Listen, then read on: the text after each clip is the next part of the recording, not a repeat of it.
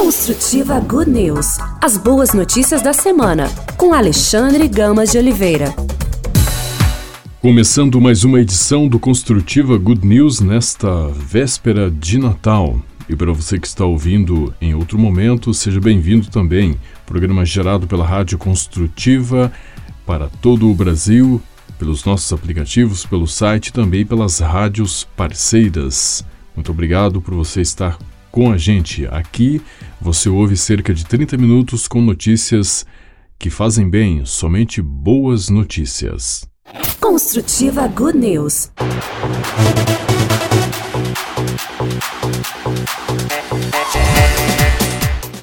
Vamos começar falando sobre desapego. Desapegar-se das suas expectativas sobre os outros é o artigo do padre Luigi Picoco falando deste assunto. O Evangelho nos relata uma discussão em torno à escolha de um nome para o bebê João Batista. No oitavo dia, foram circuncidar o menino e o queriam chamar pelo nome de seu pai Zacarias. Mas sua mãe interveio. Não, disse ela, ele se chamará João. Replicaram-lhe: Não há ninguém na tua família que se chame por este nome. E perguntaram, perguntavam por acenos ao seu pai como queria que se chamasse. Implícito nesta discussão está um problema subjacente em todas as famílias, mas eu me atrevo a dizer que também em todas as relações. Todos gostaríamos que os outros agissem de acordo com as nossas expectativas. Dar um nome também significa dar um destino, um significado, um rótulo. O verdadeiro amor sabe respeitar a diversidade das outras pessoas e lhes permite emergir em toda a sua singularidade. Os bons pais não podem sobrecarregar os ombros dos filhos com os sonhos deles mesmos, mas devem estar dispostos a deixá-los ir e realizarem os seus próprios sonhos. A defesa do nome João é a defesa da diversidade desta criança, que tem todo o direito de ser ele mesmo em plenitude. É por isso que o pai, Zacarias, também se alia com a vontade da sua mulher. Ele pediu uma tábua e escreveu: João é seu nome, e todos ficaram espantados. Imediatamente a sua boca se abriu, a sua língua soltou-se e ele falou, bendizendo a Deus. Este pai, que não tinha acreditado no nascimento do seu filho inesperado, passou nove meses durante os quais mudou de ideias. É bom pensar que certas coisas na vida nos mudam, e isso é extremamente belo. Então, está aqui o artigo do frade Luigi Epicoco, né, do padre Luigi Epicoco, falando sobre o desapegar-se, desapegar-se das expectativas sobre os outros. Construtiva Good News.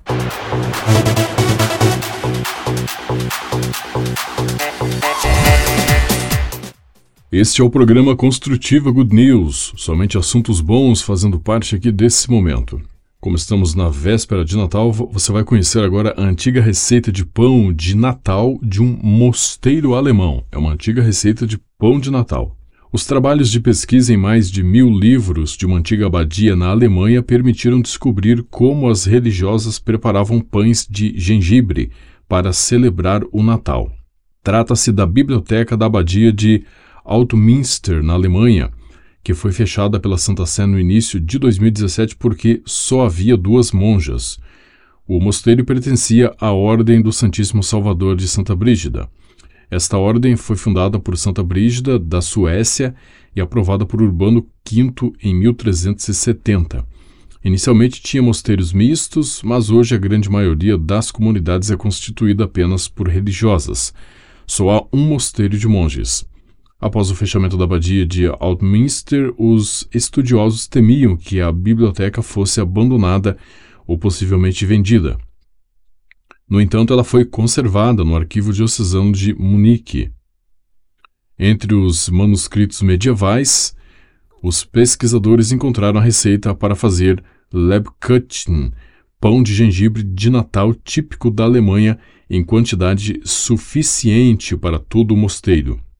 Bom, então esse pão de gengibre uh, de um mosteiro alemão consiste em ferver 20 litros de mel junto com 2 litros de água, adicionar a canela e a noz moscada, uma boa quantidade de gengibre e pimenta, além de erva doce e coentro. Misturar tudo com farinha de centeio e água. Então vou repetir como é, né, é essa receita de pão de gengibre que era feito há séculos num mosteiro é, na Alemanha. Então, ferver 20 litros de mel junto com 2 litros de água. Era a quantidade, né, certamente, que eles faziam lá para a quantidade de, de monges, de monges e monjas, né? Se a pessoa for tentar fazer, é, acredito que dá para fazer com menos, né? mas então eles ferviam 20 litros de mel junto com 2 litros de água. Aí teria que fazer uma proporção né, para fazer uma quantidade menor. Adicionavam a canela e a noz moscada, uma boa quantidade de gengibre e pimenta, além de erva doce e coentro. Misturava tudo com farinha de centeio e água. Então, essa era a receita. Os especialistas dizem que os livros de receitas também são inestimáveis para os estudos das religiosas e monges de Santa Brígida. Além disso, junto com os manuscritos ilustrados dos séculos XV e XVI, é possível compreender como era a vida cotidiana por trás das portas fechadas do mosteiro há centenas de anos. É uma grande vitória para os estudiosos, declarou Volker Schier, pesquisador e acadêmico da Universidade Católica de Leuven, na Bélgica, que foi um dos promotores de um abaixo-assinado com cerca de duas mil assinaturas pedindo a preservação dos livros da ordem Brigidina. Ninguém de fora sabia o que acontecia por trás dos muros do mosteiro, como era a sua vida cotidiana, o que comiam, quais eram as suas orações, sua rotina diária, mas tudo isso está escrito nos livros. Desde 1946, a antiga abadia beneditina de Altmünster, uma cidade no final da linha do metrô de Munique, abrigou a ordem dirigida por religiosas foi um dos três mosteiros do ramo original da ordem erudita e monástica que ainda funcionava quando foi fechado pela Santa Sé em janeiro, depois que o número de monjas caiu abaixo das três necessárias para formar noviças. Então aqui você acompanhou, né, uh, essa receita de um mosteiro alemão que era formado só por monjas, uma antiga receita de pão de Natal lá do século XIV século XV, né? então 1370 mais ou menos, que foi quando a Santa Brígida, quando o Papa Urbano V aprovou né, esse mosteiro fundado por Santa Brígida. Construtiva Good News.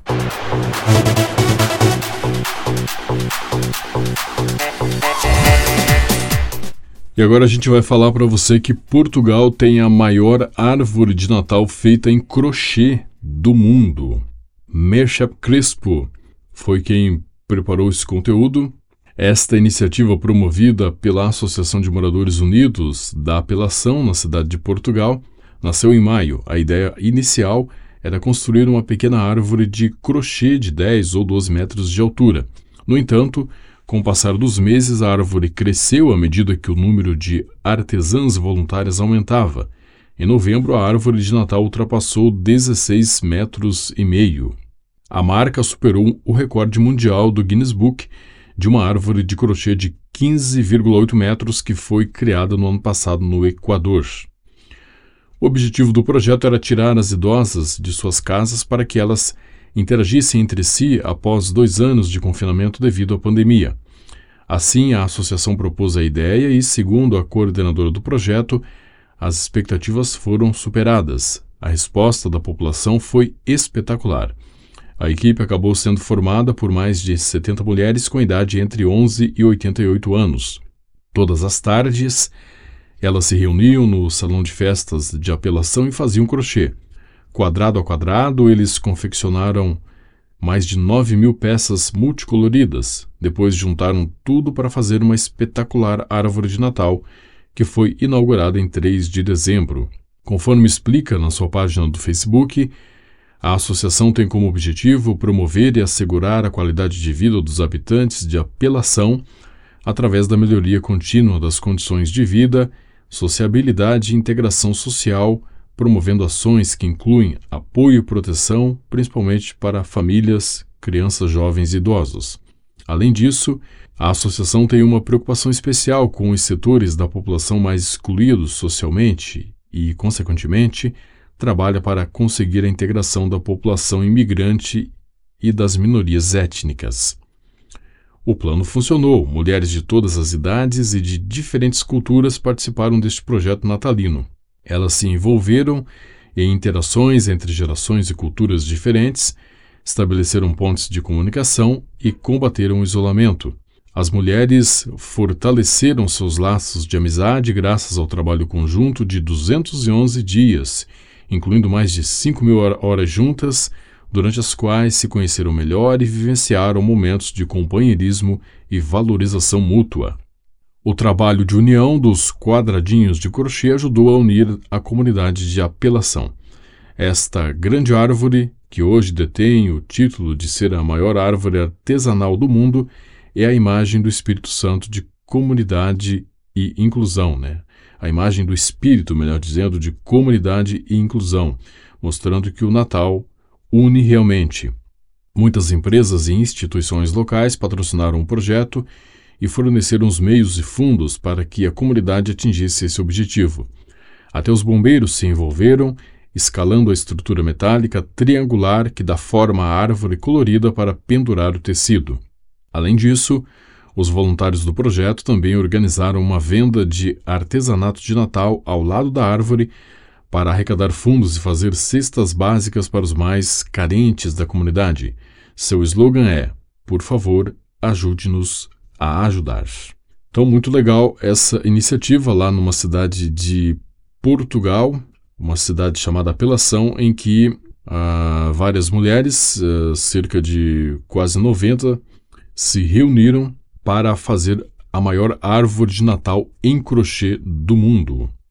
A árvore tem 16 metros e meio e por meio aí de quase um ano, né, 200 e poucos dias, elas se reuniram, trabalharam, conheceram-se melhor, promoveram ali a fraternidade entre elas, a união e puderam também ajudar uh, outras pessoas por meio de ações que foram feitas né, paralelas para arrecadar fundos. Então, muito bacana a iniciativa aí destas, destas senhoras numa cidade chamada de Apelação, em Portugal, é, em que elas construíram a maior árvore de Natal em crochê do mundo, que tem 16 metros e meio. Construtiva Good News.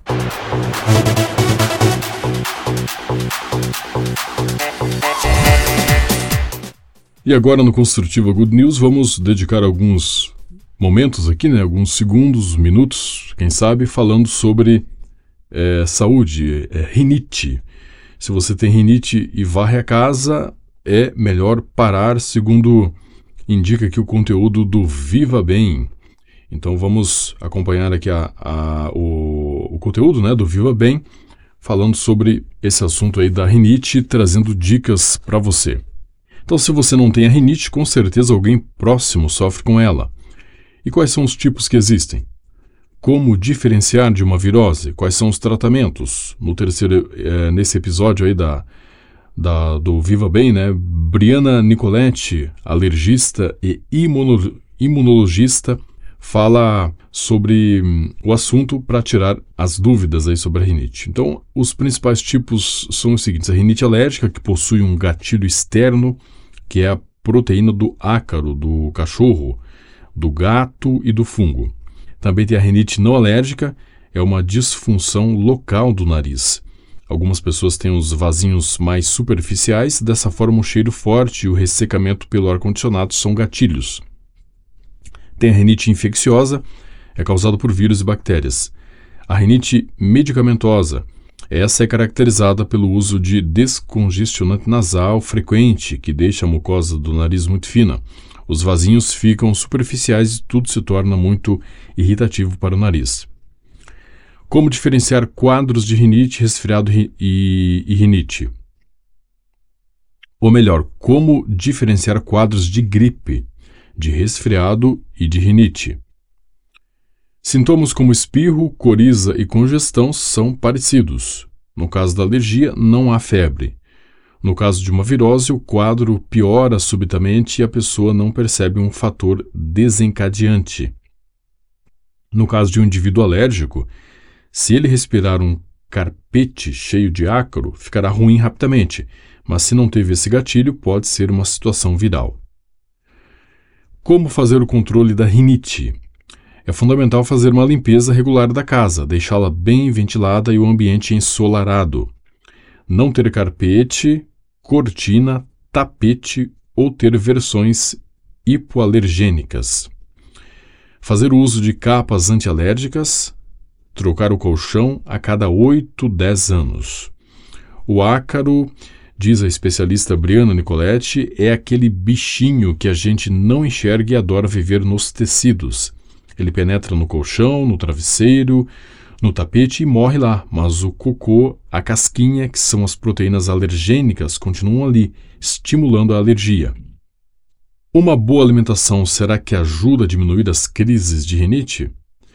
Estudos apontam que uma alimentação menos inflamatória, com menos açúcar, menos processados, sem excesso de trigo, sem excesso de lactose, promove um equilíbrio, não deixando a pessoa em um estado de hipersensibilidade. Então, a alimentação pode ajudar. Tem que ter uma alimentação menos inflamatória, menos açúcar, com menos processados, é, sem excesso de trigo, sem excesso de lactose e aí pode ter um equilíbrio bom. No frio, a rinite ataca mais? É uma pergunta que os especialistas respondem que sim, o frio faz com que a mucosa fique mais ressecada e o ar gelado estimula o processo inflamatório. Além disso, nas temperaturas mais baixas, as pessoas costumam usar mais roupas, cobertores e ficar em ambientes mais fechados, tudo que atribui, contribui, aliás, tudo que contribui para os sintomas de rinite. A pergunta agora do início aqui do, do assunto, né? Varrer bem a casa ajuda contra a rinite? A especialista fala: pare já, varrer levanta a poeira do ambiente. Prefira aspiradores de pó antiácaros com filtro EPA, que retiram as partículas menores. Modelos com reservatório de água também são úteis. Quais são os tratamentos para a rinite? Então vamos lá, manter a casa limpa e fazer lavagem nasal com um hábito de, como um hábito de higiene, né? preferencialmente de manhã e à noite. Outras opções envolvem o uso de medicamentos de forma prolongada ou contínua, que devem ser acompanhados por um especialista. Outro tratamento é a imunoterapia, conhecida como a vacina de alergia. A imunologista explica que a vacina é um processo de dessensibilização. Se você tem uma alergia ao ácaro, por exemplo, né, toda vez que você entra em contato com ele, gera um anticorpo de alergia que vai procurar suas células que estão espalhadas em todas as mucosas, que vai romper essas células e gerar um processo inflamatório. No caso da imunoterapia, ela trata as células para não reconhecer mais esse anticorpo, parar de romper e ter esse processo. Tira-se o receptor desse anticorpo e aos poucos vai atingindo o maior número de células e dessensibilizando. Não é possível atingir 100% das células, segundo estudos. O procedimento ajuda a diminuir bem os sintomas, dando mais qualidade de vida ao paciente. A imunoterapia é recomendada por 3 anos, mas os benefícios já são vistos de 4 a 6 meses. Se não trata, se não for tratada corretamente, o que pode acontecer com uma pessoa que tem rinite? O processo inflamatório crônico provoca alterações no nariz e nos seios da face. Entre elas, o surgimento de pólipos, de pequenas estruturas ósseas chamadas de esporão e o espessamento da mucosa que fecha o seio da face. Tratamento inadequado traz várias situações obstrutivas que são irreversíveis. Alterações crônicas podem impactar a qualidade de vida do paciente. Ele consegue dormir bem, e noites mal dormidas podem causar alterações hormonais, diminuindo a capacidade de memorização e de aprendizagem. Alergias são hereditárias? Segundo estudos, filhos de um pai ou mãe alérgicos têm até 70% de chance de ter alguma alergia na vida. Isso, porém, não significa que será o mesmo tipo de alergia. Briana dá como exemplo o caso de uma pessoa com asma que não obrigatoriamente terá um filho asmático, mas a criança poderá apresentar uma alergia alimentar. E você acompanhou esse conteúdo bastante completo falando sobre a rinite. O Viva Bem conversou com Briana Nicoletti, que é uma alergista e imunologista, e ela falou quais são os principais tipos de rinite, falou como diferenciar quadros de gripe, resfriado e rinite, explicou como fazer o controle da rinite, falou sobre alimentação, é, a relação do frio sobre a questão de varrer a casa, quais são os tratamentos para rinite e também disse o que acontece né, se não tratar de maneira adequada, falou se são hereditárias ou não, uma explicação bem completa aí para você sobre a rinite. E caso você não tenha pegado tudo, vale a pena voltar aí o áudio e escutar de novo. Construtiva Good News.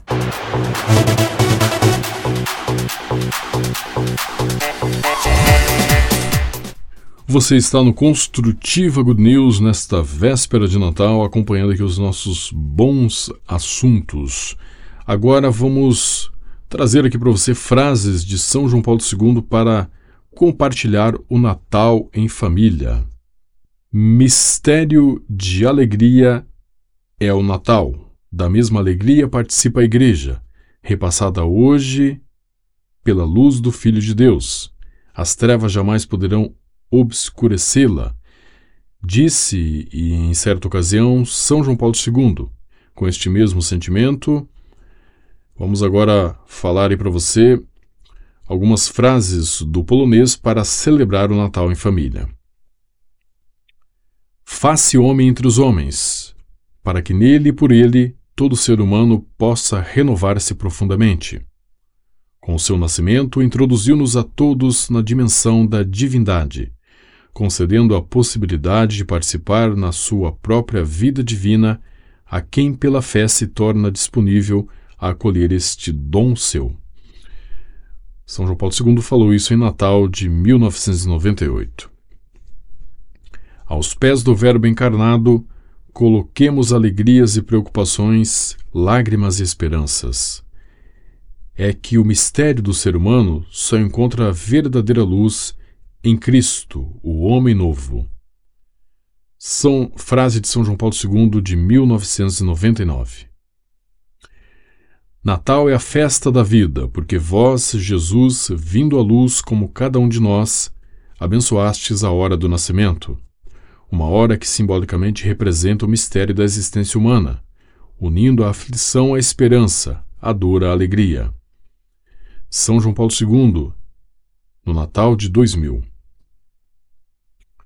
Cabe a nós enchermos-nos da força do seu amor vitorioso, assumindo a sua lógica de serviço e humildade. Cada um de nós é chamado a vencer com ele o mistério da iniquidade, tornando-nos testemunhos de solidariedade e construtores de, de paz. São João Paulo II no Natal de 2001. Ó Natal do Senhor, que inspiraste santos de todos os tempos, Penso, entre outros, em São Bernardo nas suas elevações espirituais diante das cenas comovedoras do presépio. Penso em São Francisco de Assis, idealizador da primeira animação ao vivo do Mistério da Noite Santa. Penso em Santa Teresa do Menino Jesus, que diante da orgulhosa consciência moderna voltou a propor com o seu pequeno caminho o autêntico espírito do Natal. São João Paulo II no Natal de 2002. O esplendor do teu nascimento ilumine a noite do mundo. O poder da tua mensagem de amor destrua as orgulhosas insídias do maligno. O dom da tua vida nos faça compreender sempre mais quanto vale a vida de cada ser humano. São João Paulo II, no Natal de 2003.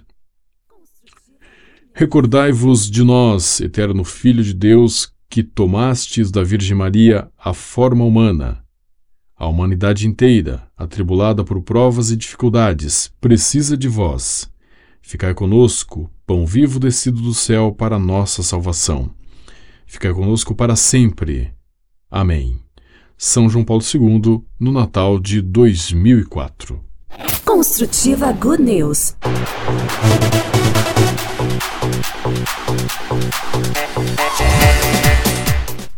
E para fechar essa edição do Construtiva Good News, vamos acompanhar um conteúdo do Felipe Kozlowski, que nos orienta a como manter distância do maligno. São João Bosco inspira os católicos com suas orações e conselhos. Como padre e professor da juventude, ele teve muitas visões que contou às crianças e aos jovens confiados a seus cuidados, dando-lhes conselhos valiosos. Em particular, ele ensinava frequentemente às crianças como se proteger do diabo. Aqui estão as recomendações que ele deu a seus jovens protegidos, que devem ser seguidas ao pé da letra, pois assim o diabo nunca vai conseguir ter vantagem. Ouça. Aqui é São João Bosco falando. Ouça.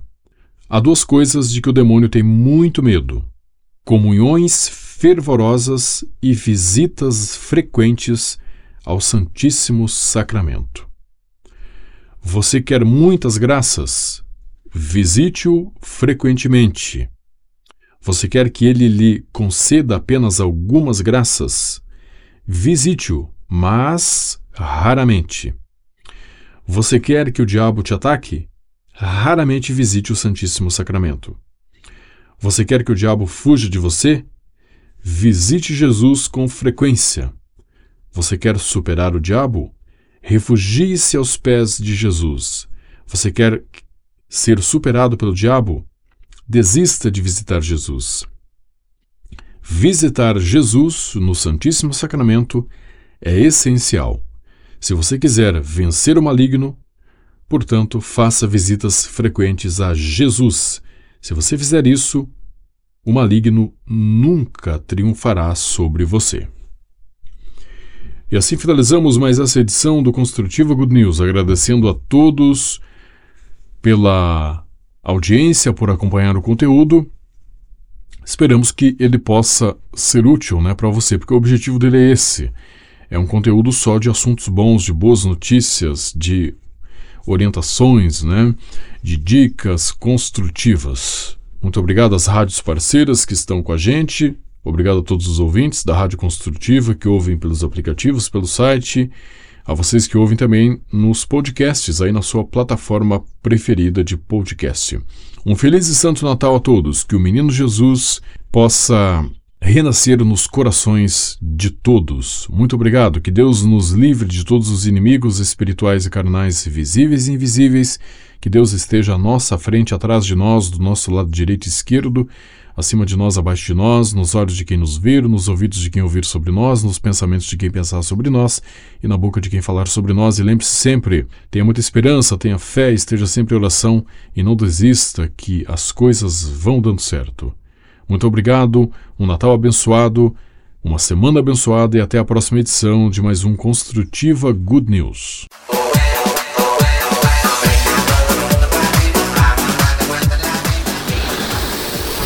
Construtiva Good News. As boas notícias da semana, com Alexandre Gamas de Oliveira.